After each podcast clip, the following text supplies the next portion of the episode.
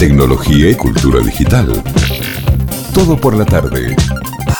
Oye, Siri o Alexa, la que tenga ganas de laburar hoy, ¿me podrías buscar Pablo Wannon, por favor? Encontré esto en internet. La creatividad. Son las ideas divirtiéndose. Segmento Tecno. Ok. ¿Cómo andas, Pablo? ¿Qué tal? Te estoy mirando y vos no me estás viendo. Buenas, Mirá buenas. que te estoy observando. ¿Cómo andás? Sí, sí, bueno, acá muy contento hoy porque, bueno, tenemos uno de, de mis grandes amigos de la industria, una de las personas que yo más admiro, eh, que se llama Gustavo Barañas y que tengo, el- él es el CEO de Snoop Consulting, que a la, a la empresa sí, Sí. hemos entrevistado a veces por el tema de, de, bueno, de Sergio que está como presidente de la CESI, pero bueno, acá uno de los hacedores de la tecnología y que ha, ha cruzado varios caminos es, es Gustavo, que es además el CEO de Snoop Consulting. Así que, Gustavo, andás ahí, ¿no? ¿Nos escuchás? Acá estoy, Pablo. Eh, Bueno, eh, Un tal? gustazo por hablar con el primer mago del software, ¿no? es, es decir, como, como dice mi tarjeta, yo soy este, mago y además CEO. Está, Sí. bueno, está muy me, bueno. Me, me estaba Yo- mostrando una cosa, bueno, yo lo conozco hace muchos años, ¿no? Y bueno, él, tiene un recorrido importante con la magia, en el sentido que también ha creado técnicas, ¿no? No, no, no es que simplemente ha repetido lo que hacen, lo que hacen otros, pero no conocía, bueno, con esta cosa que nos da la- el Google Meet y que ahora uno entra un poco en la casa de los demás, eh, no conocía su biblioteca, ¿no? Y tiene una biblioteca que es una de las bibliotecas de magia más importantes de América Latina, ¿no? Está entre las tres primeras. Así es. Hay, Wow. hay de todo ahí adentro. Yo le estaba chumeando Así es. atrás, el, le estaba chumeando atrás el, el- el anotador. El anotador a ver qué, qué estaba anotando, a ver si estaba la próxima, mostrar algo, Pablo. la que- próxima que- empresa de Elon Musk. Literalmente adentro de la biblioteca, aparte. Ah, está Oh. buenísimo. La gente de la radio no lo ve, pero estoy. eh, este, este es un cuarto que no tiene puertas, sino que es un cuarto. Está muy bueno, está muy bueno. Afuera está esta biblioteca pública, lo que la gente ve, que será otro. O sea, vamos a aclarar para el que no está viendo, porque obviamente los, los chicos están sumados, están hablando por Google Meet, ellos están viendo, nosotros los estamos viendo a ellos, ustedes Ellos no nos claramente ven a nosotros. no están viendo nada, pero Gustavo eh, literal abrió una puerta que es la puerta es biblioteca y se metió adentro de la biblioteca que es un cuarto, es maravilloso. Maravilloso además, eh, él estoy seguro no tuvo problemas con llantos de bebés, perros. Está aisladísimo por Está todo. lo- aisladísimo. Es que el grosor de un libro, imagínate Es la, la buenísimo. amortiguación que tiene. Aisladísimo completamente. Eh, bueno, eh, eh, bueno, por eso es, es las personas con las que uno tiene más empatía. Bueno, yo le tengo un cariño muy, muy especial. Es mutuo. Es mutuo. Sí, Es y- mutuo, aparte no, a los dos nos apasiona lo mismo. Vos sabés mucho más que yo, que es la matemática.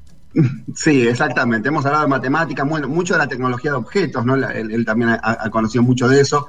Y, y- y bueno, ya ha cruzado esos dos caminos, ¿no? A ver, contemos un poquito que, cómo, cómo fundaste un consulting, ¿no? Eh, hacia dónde pensabas que se iba a dirigir y qué fue pasando un poquito después para que la gente tenga un poquito de idea, porque digamos, hay empresas que es como que son las auxiliares de todas las demás, ¿no? Las que ayudan a que, a que los sueños se hagan realidad. Y bueno, quería contar un poquito ese foco de empresa para que la gente lo entienda. Me encanta la presentación, fue muy generoso. Este, este es mi. Soy un emprendedor, este, es una empresa esta privada, los, los dueños todavía somos los fundadores, de, la- de las pocas que van quedando todavía.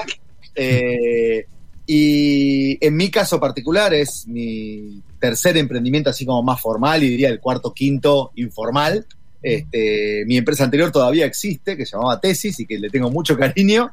Este, y esta Snoop estamos ya en el año 21, ya es un emprendimiento ya de larga, de larga data. Eh, y si tengo que decir que es lo, haciendo la retrospectiva, es la curiosidad lo que más nos mueve esta empresa. Así como yo soy curioso por naturaleza, lo son mis socios y lo son todos los que me rodean. Es una empresa que nos gusta este, indagar, de ahí viene el nombre, snoopear, eh, nos gusta husmear este, en el conocimiento y, y tomar, y lo que fuimos aprendiendo con estos años, que si bien venimos de ser nerds, muy nerds, y seguimos siéndolo, muy orgullosos de eso, es a vincularlo eso con el mundo de los negocios, con los propósitos. Uno al principio pasa en cualquier profesión, se piensa que lo importante es lo que uno está haciendo y en realidad lo que es verdaderamente importante eh, es para qué lo estás haciendo. Este, salvo que salvo el arte. La excepción es el arte, que bueno, no tiene por qué tener ningún otro propósito más que llenarnos el alma. Pero para todo lo demás, este, hay que estar atento a que. Entonces nosotros aprendimos a ver cómo podemos vincular este, la tecnología eh, con los negocios para hacerlo, para generarle un beneficio a, a- a los usuarios primero y a los clientes después. Antes era al revés. Ahora nosotros también nos dimos vuelta y decimos, che, lo que hacemos tiene que serle útil al que lo va a usar. Ya sea el consumidor final, que ya sea un cliente, un proveedor de la empresa, el que vaya a usar el software. Y eso generarle beneficio a nuestro cliente. Y eso nos genera beneficio a nosotros. Eh, Sí. Y aparte viste todo el cambio de la industria, porque en este, en esto de que, de que impacte a la gente y todo, cómo nos movimos de ese código abstruso que no entendía nadie, ese cliente fue evolucionando, ¿no? Primero un cliente que por ahí sabía sistemas, después el- hasta que ahora, bueno, ustedes también tienen cosas de UX, ¿no? De, de- de lo que se llama user experience y todo. O sea, cómo las capas fueron creándose como capas para simplificar todo. Bueno, hoy en día cualquiera usa un, cel- un celular y está usando millones de líneas de código, ¿no? Porque pasó también que eh, eh, el cliente, al, al ir, eh, pasó una cosa, que el usuario de negocios se fue sofisticando en su pedido. Entonces antes no sabía ni qué pedir ni nada, y dependía de también de nosotros, los de sistemas, para tratar de entender qué necesitaba o qué no. Y hoy, este, y eso es algo muy poderoso, eh, que pasó, eh, que, que es que la, la gente, ya la gente de negocio está digitalizada, ya sabe, che, yo quiero hacer tal cosa como hace un competidor o como hace esta empresa que vi en, afuera o que vi por internet. Entonces ya lo, eh, las ideas ahora surgen de los usuarios y eso es muy bueno, no, es- no me parece una involución, sino que al revés, acerca, lleva la tecnología a otro nivel. El otro día, mira, me gusta a mí mucho también la historia de la informática, sé que a vos también, Pablo. Y, y- y miraba cómo había sido el inicio del BASIC, ¿no? que en su momento después lo denostaron, el lenguaje y todo, pero eh, hubo una cosa que fue revolucionaria cuando empezó, que es que permitió que cualquier alumno en los 60 de la universidad usara una computadora, porque junto con ese lenguaje apareció lo que era el tema del time sharing, de que podían usar. Y eso, pero cualquier alumno no graduado usaba algo que antes era casi hasta ese momento solo para uso de un militar de altísimo rango. Y de golpe los chicos empezaron a hacer juegos, este, algoritmos, física, resolver problemas, a irla complicando y a crear este mundo. Y yo creo que eso es un poder muy interesante que tiene la- cualquier tecnología transformador cuando uno la libera y la pueden, los usuarios pueden empezar a crear cosas. siempre implica como la creación de un lenguaje, ¿no? Recordemos que el Basic es como que creó una semántica que un poquito se parecía al lenguaje natural, entonces, bueno, la barrera de entrada y en trabajar un- un- una barbaridad, ¿no? Entonces esas semánticas van cambiando, pero las tecnologías a su vez van evolucionando a una velocidad infernal. A a uno mismo que está en tecnología le cuesta a veces seguirla eh, fuera de cámara, digamos, o de, o de micrófono. Estaba hablando con, con- con- con Gustavo de una necesidad que tenemos para un cliente, un amigo que los quiero vincular a ellos, y él me está contando lo que le estaba pasando y, y es increíble como, no sé, tecnologías que hace siete años estamos usando ya cambian, cambia el, el- el net por darles el Core 5 y me dice, no, porque ahora este necesito esto, por esto, esto, esto. O sea, a su vez una velocidad, eh, los lenguajes creo que, no sé, hay miles de lenguajes, no sé cuán- cuál será la estadística, ¿no? Pero, o sea sí, que- hay un pendular. Mira, hay un pendular. Este, en el sentido de que aparece mucho más, pero a la vez también pasó como pasa con los libros, como, o como con todo. Empieza a seguir esta idea de la long tail, donde tenés algunos que son bestseller y empiezan a haber consolidación alrededor de dos o tres. Eh, una cosa interesante es que, eh, si bien sigue habiendo, pero antes estaba todo signado mucho más por la competencia. ¿no? Vamos a decir en la época de los 90, en el 2000, parece que fuera del Pleistoceno, pero estamos diciendo hasta hace 10 años atrás era todo competencia. Y después de la, vamos a decir, la segunda mitad de la era de Internet, empezó a hacer la competencia y a cooperar y demás, y entonces te encontrás, no sé, un Microsoft usando cosas de open source, este, eh, todo el mundo usando Python o JavaScript o el, .NET que puede correr cosas de Java. No quiero volver loco a la audiencia con siglas, pero lo que pasó fue eh, que realmente estamos ahora eh, cosechando los frutos de la interoperabilidad. De que, bueno, este, uno puede pensar un poquito mejor las cosas y enchufarlas entre sí. Y después lo que vos decís de la velocidad, este, yo dedico casi todos los días de mi vida, soy un tipo afortunado que puede dedicar mucho tiempo a estudiar y estudio de- del tema un par de horas por día por lo menos de tecnología. Y la velocidad que está avanzando, el tema de, inteligencia artificial, este, al que está metido en el tema, lo sorprende. Esta hay una frase de Arthur Clarke, él decía, cualquier tecnología este, lo suficientemente avanzada es indistinguible de la magia. Sí. Y, y yo creo que sí, que dentro de poco se va a subvertir eso, ¿no? Que, que cualquier cosa que se nos pueda ocurrir, va- vamos, cualquier cosa mágica que se nos pueda ocurrir, vamos a poder construir una tecnología para que lo resuelva. Porque Sí, estamos viendo, bueno, el otro día vi el reportaje de Albert Einstein, que lo que hicieron es, un Albert Einstein le pusieron todo, una inteligencia artificial alrededor de todo lo que él dijo y todo, entonces el, sistema de inteligencia artificial aprendió cómo pensaba Einstein, y vos le haces un reportaje ahora y te contesta parecido a Einstein, por lo menos, ¿no? es muy fuerte, ¿viste? Esto inteligencia artificial que, eh, para, como, como muchos dicen en las películas, es el limitation game, que se llama así, el juego de la imitación. ¿Por qué? Porque es muy difícil definir qué es algo inteligente, eh, pero sí lo que se puede hacer es algo que imite a una inteligencia. Entonces, de la misma manera, no sé si podremos hacer una máquina que piense como Einstein, pero por lo menos ya podemos imitar la forma en que él se comunicaba. Y en algún punto, no muy lejano, este, la forma en que nos comunicamos y nos expresamos, la lenguaje, las semánticas que usamos, es lo que limita lo que podemos conocer y lo que podemos imaginar. Este, un, un- un admirado común nuestro, este, decía, el límite de está en lo que puede, el, lenguaje es lo que más lo limita. No vamos a poder pensar nada más, no vamos a poder decir nada más que lo que podemos expresar en nuestro lenguaje. Exactamente, sí, sí, sí. Y cuando uno tiene mucho, en el caso de Einstein, por ahí es más fácil que en otros casos porque hay muchas cartas, no sé, hay decenas de miles de cartas, uno tiene mucho dato, entonces uno, ahí las máquinas como que trabajan mejor, ¿no?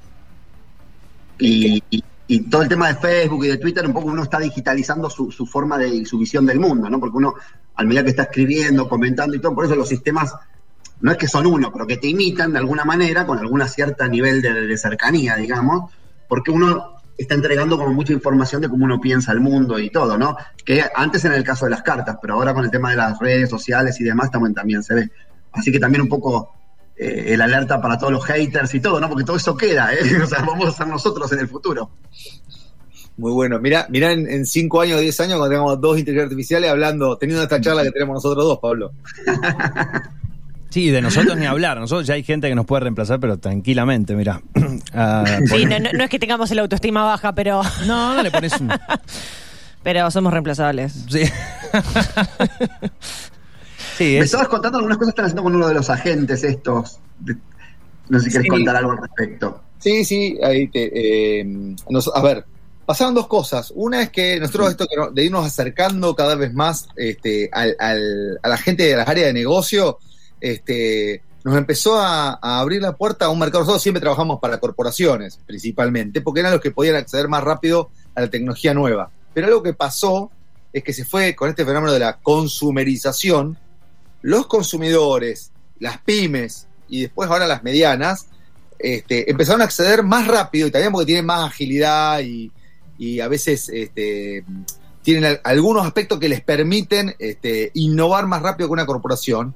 En este momento, entonces, claro, ¿viste cómo vamos estabas tu, tu, tu amigo? Me decía, mira, este, es David contra Goliat. Y la pyme esa, bueno, se supo mover, entendió el lenguaje en el que tenía que mover y, se movió más rápido que una gran corporación. No, no hacemos marcas ahora acá. Pero bueno, eso está pasando en muchas pymes. Y entonces es un lindo momento de oportunidades. Y cada vez hace más accesible tecnología más sofisticada para una pequeña o mediana empresa que dice, che, voy a hacer mi diferencial alrededor de esto. Y me voy a repensar con la hoja en blanco. Se, se permiten eso. Eh, y en ese sentido, eh, hay eh, esto de la inteligencia artificial, nosotros tratamos de anticipar el siguiente, ¿dónde va a picar la pelota? ¿Viste? Eso es lo que hace un poco con Snoop. Che, ¿a dónde va a caer la pelota cuando la, la que tiraron la semana pasada, dentro de dos semanas, de manera que sea usable por los clientes?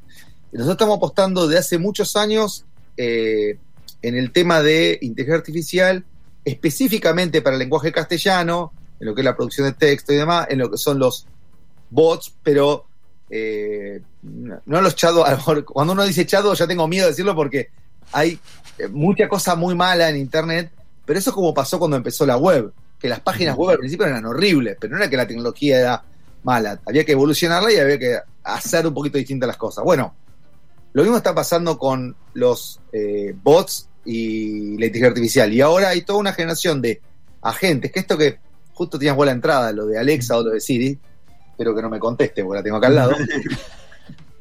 Eh, que esa misma tecnología ya está disponible para poder atender a clientes finales. Este, entonces nosotros estamos haciendo sus, eh, eh, preparando cosas para e-commerce, para que pueda atender al vendedor o por lo menos la primera parte, o a un cliente que quiere hacer una transacción bancaria o financiera y que por lo menos le quite la parte más repetitiva a- al, al operador humano.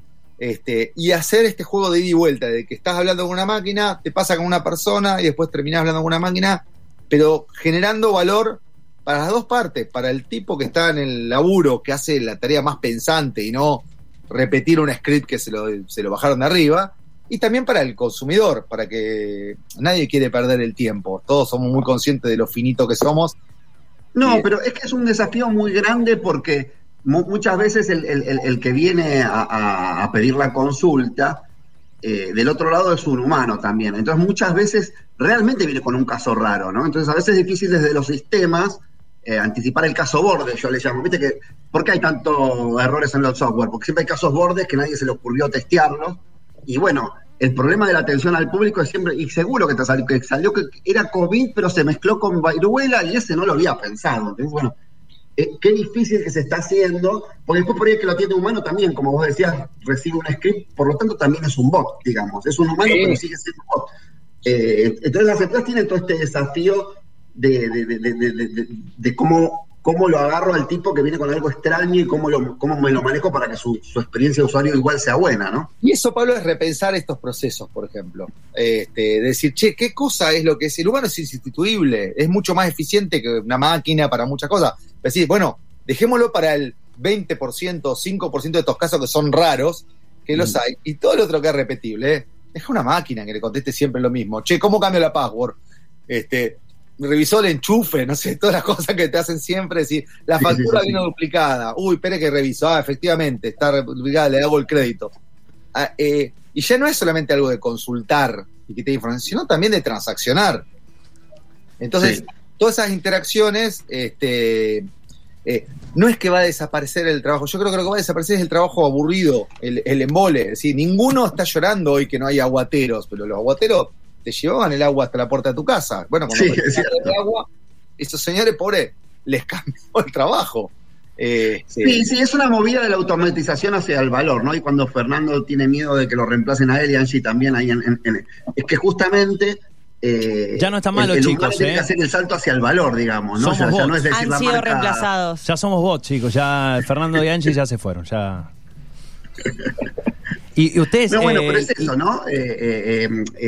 Gustavo empezó hablando del arte, ¿no? Ustedes se Sí. acuerdan que él habló del arte, ¿no? El arte es aquello que nos hace únicos. Entonces, eh, este es un movimiento a que seamos artistas, digamos, ¿no? Entonces, a que nos demos nuestro valor al mundo y que demos esa, esa, esa cosa especial por la cual, te- la cual tenemos, ¿no?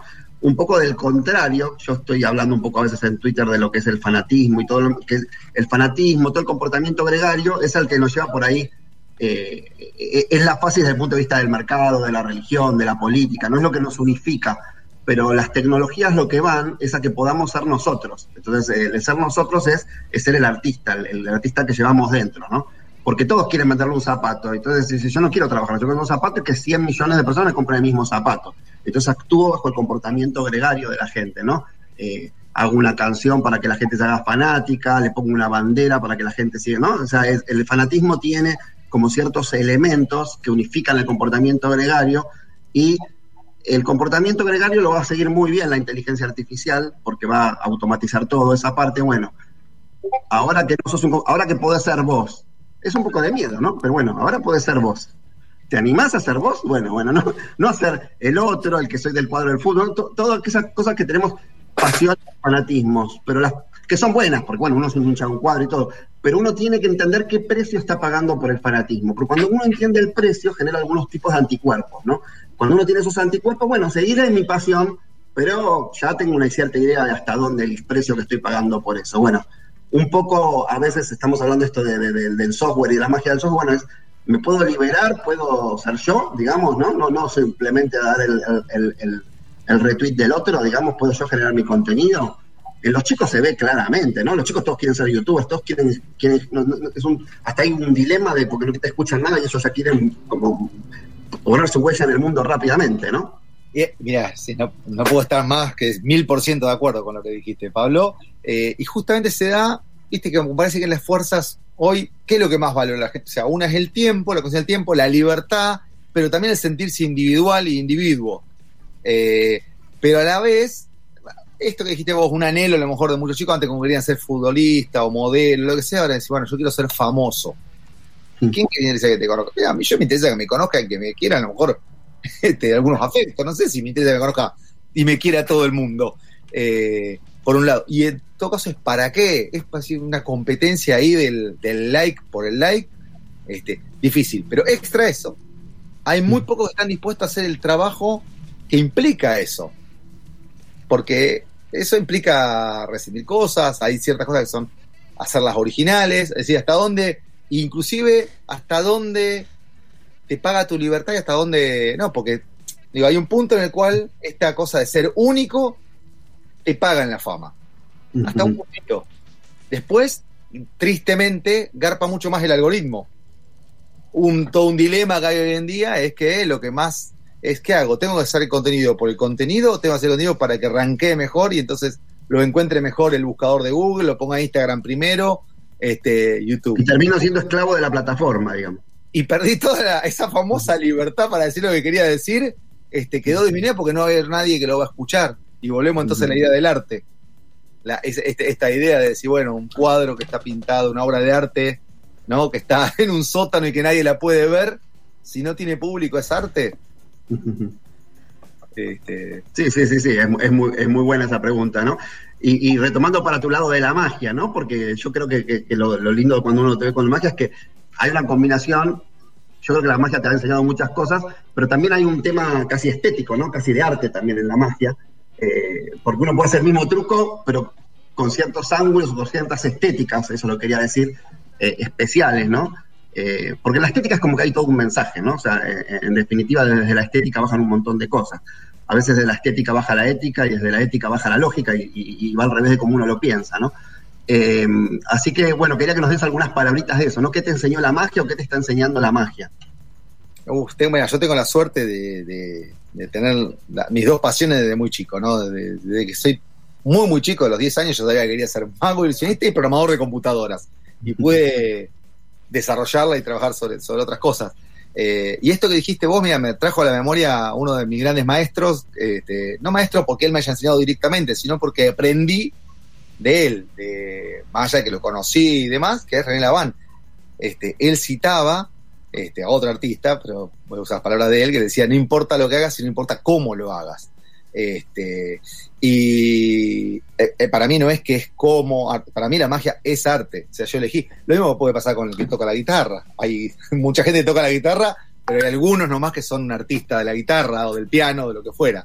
Eh, y es por lo menos mi aspiración este, difícil, y vamos a decir, imposible, una utopía difícil de conseguir, pero yo trato en cada vez que hago este, emocionar al otro y, no solamente comunicar algo también después, pero, principalmente tratar de emocionar al otro. Eh, y te digo que aprendí, mira, una cosa que fue una decisión durísima para mí en la pandemia, fue que decidí que no iba a hacer este, magia por internet, por YouTube. Prácticamente hice, pero nulo, nulo, porque para mí es una cosa de performance y de rescatar el momento. El momento este, es en intimidad. Yo sé que estoy convencido de que en algún momento te vamos a volver, porque yo sé que no es tan sorprendente si yo hago desaparecer una moneda por acá, este, ahora, a la distancia que si yo lo hago en tus manos, este, mientras estamos tomando un café. Y Ya sabemos otro que que- Chris Angel no le cae bien, digamos que lo hace todo por tele. Mirá, vos sabés que me, tuve una sorpresa también en esto de cambiar, este, de, de cambiar las creencias. Es muy bueno el ejemplo. Chris Angel fue un mago que yo casi lo despreciaba cuando era mucho más chico. Y hace un par de años, este, él tuvo una tragedia personal y eso le cambió la cabeza, le cambió la vida. Este, y terminó su contrato con el Cirque du Soleil. Este, un par de años antes de terminar, dijo: Quiero cambiar el espectáculo. Y la gente de Cirque du Soleil miraron el, el pianel del. no, no. este, tenemos ya el negocio, ya está armado. Así. Bueno, este, como una. No me cambies el fanatismo. se armó su propio espectáculo en la calle principal en Las Vegas y demás, y el espectáculo que hay hoy es una cosa, creo que sumamente sensible, y lo muestra él mucho mejor que cuando se lo producía du Soleil. Este, y no tiene nada que ver con lo que se ve en televisión, aparte. También digo eso. Es, mu- es mucho mejor esto que hace el en vivo este, que, lo que se ve en la, en la tele. Pero eh, este, los medios de comunicación son, sirven para determinados fines. Yo creo que para asombrar, este, no sé si es lo mejor, la mejor forma de hacerlo por, por, con la, por lo menos con el arte de la magia. Eh, el cine saben que es un hijo de la magia. Es una. El, todo, el, todo la- el cine fue un fue algo creado por un ilusionista. Este, sí, Georges Méliès. Sí, sí, sí. Y es realmente mágico, ¿no? Porque, bueno, uno se lo pone en esa época, era como, wow, o sea, imposible, totalmente Claro. increíble, ¿no? Este, después, bueno, esto también de empatizar con el otro, de, de, eh, hay muchas cosas este, de, de- de la forma esta de pensar, este, que de alguna manera te terminan dando como una cosmovisión, pero como también te la dan otras cosas, la matemática, la filosofía, este, eh, yo diría que el atributo común, igual a todo el que dije al principio, es la curiosidad, es esa sed de conocimiento este, que en, en nuestro caso nos resulta muy placentero y tratamos de generar algún sentido de utilidad alrededor de eso. Mencionaste otra palabra que para mí es muy importante y crucial, que es la de indagación, ¿no? Porque por ahí la curiosidad es como una actitud, pero la indagación ya tiene algo más profundo, ¿no? La indagación es que la sigo todavía, no es que soy curioso, es como que es un proceso, la indagación es voy, voy al hueso, digamos, y hasta que no llego al hueso no paro, digamos. Sí, hay algo también de eso, de, de- de- de método científico que a lo mejor arrastramos de sin, sin ser gente que hacemos, no hacemos ciencia ni, ni ninguna pretensión, pero sí hay algo del método de cuestionarte, de trabajar sobre hipótesis, che, esto funcionará, servirá de verdad, de, de cuestionarse, de que poner las cosas en cuestionamiento todo el tiempo, y eso creo que es parte de la indagación, de no dar nada por sentado, de alejarse de cualquier cosa absoluta, ¿no? Este, eso también Mira, una cosa que a nosotros nos gusta decir es que somos agnósticos tecnológicamente. Este, y no es que somos politeístas, es que pensamos de que, bueno, para cada cliente, para cada pie hay un zapato, este, y que es el más correcto y que es eh, muy situacional esa, esa necesidad del otro. Y desde atrás para la empresa también eso no es tan fácil de orquestar, ¿no? Porque uno lo dice así, pero en, definitiva son muchos instrumentos andando. Vos tenés programadores de muchas tecnologías distintas, saber eh, educarlos a todos, porque bueno, hay programas de entrenamiento con los clientes, etcétera. Y, y- y bueno, eso es un poco la Por eso hay- no hay tantas empresas como la tuya que tienen este nivel de. Porque por ahí hay algunas que tienen 10 programas, pero no que tengan tanto y que puedan ya atender a corporaciones, a- a etcétera. Y aparte que ustedes por ahí tal vez otra diferencial que tienen con algunas de las super grandes tipo Global es que tienen bastante foco en el mercado local, ¿no? Conocen mucho las necesidades. Que yo no sé por qué no te vas afuera, porque una vez, una, con las crisis que hay acá, yo creo que después hacer cualquier cosa, porque acá te cambia la ley, se te cambia todo, o sea, debe ser un- una especie de caos continuo, ¿no? Sí, es, es así, justamente eso nos permitió a nosotros entrenarnos en el cambio. Mm. Este, de hecho, el, el moto de nuestra empresa es que nosotros lo que vendemos es velocidad para el cambio. O sea, lo que viene a comprar alguien cuando viene a comprar algo a Snoop es eso, es un aceler- una aceleradita para producir un cambio. Eh, de, de ahí de reflexionar, decir, che, la tecnología, nadie compra tecnología per se, no sé, menos que sea coleccionista de tecnología, que nadie lo compra para hacer algo. Y ese algo es cambiar una situación en una organización. Eh, y bueno, mira, la, la- algo que pasó, eh, yo te voy a decir la respuesta que te digo siempre, que es que ir a vender afuera es caro, vender valor, no, no vender la, la silobolsa de software, sino es decir, vender un proceso más complicado, este, cuando uno quiere salir un poco del commodity, no estando en la industria de productos, nosotros no, hacemos productos, este, eh, hacemos productos digitales para nuestros clientes.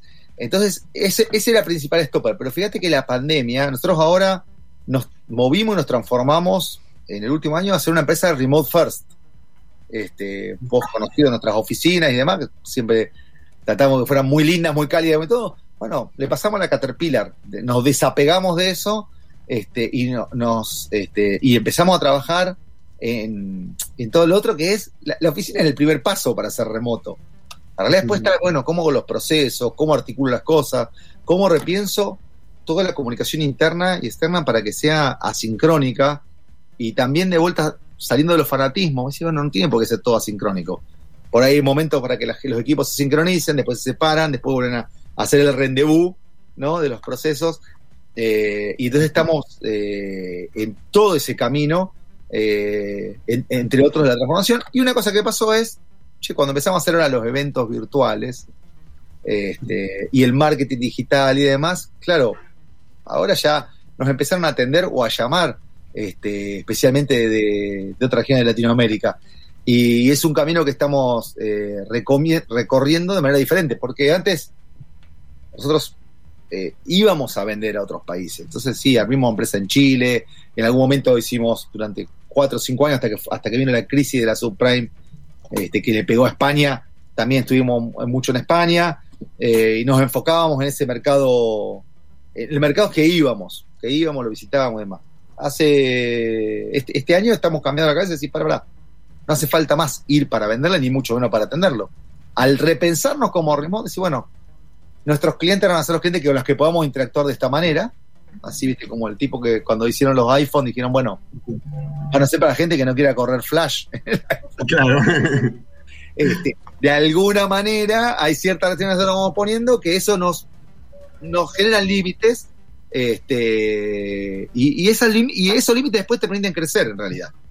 Sí, sí. Bueno, ahí me están diciendo que tenemos que hacer algo, se nos va el horario, pero bueno, yo estoy seguro que van a hacer muchas cosas porque, bueno, a veces eh, eh, quitándose, a veces habla que para la creatividad hay que ponerse más restricciones, ¿no? A veces al ponerse más restricciones aparecen ideas nuevas, al revés de lo que, de lo que sucede. Así que bueno, vamos a estar atentos y bueno, seguro que vamos a tener otra charla. Eh, bueno, un gustazo, muchísimas gracias por, por acompañarnos hoy, ¿eh? Gracias a ustedes por el tiempo, muy generoso. Un gustazo, es un placer. Yo no lo quería ni interrumpir porque estaban. eh, Estaban en su copadísimos. salsa. Aparte, Sí. se estaban viendo por cámaras, se hacían. Sí, había sí, como una in- todo, sí. Se nota que son amigos, se nota que son amigos. Estaban muy compenetrados. Sí, sí. La verdad, un gustazo escucharte, Gustavo. eh, eh, Gustavo Guaragna, CEO de eh, Snoop Consulting. Eh, y ahora nos enteramos que eh, tiene una tremenda biblioteca. Así que. eh, Con una sí. puerta oculta. eh, Sí, es sí. es- Harry Potter, un poroto. Eh, Olvídate. ya está. Oh, mirá, todo nos está mostrando cosas, además, mirá, cosas de David Copperfield, impresionante. Pablo, un gustazo, ¿eh? Eh, Gracias como cada martes y Gustavo, un abrazo grande. Gracias. vemos, Muchas gracias a ambos. Hasta luego. Allí, bueno, lo escuchaban a Pablo Guano en la entrevista con Gustavo Guaragna, CEO de Snoop Consulting, hablando de tecnología, innovación, creatividad, magia, eh, todo esto en una sola charla. Tecnología y cultura digital. Todo por la tarde.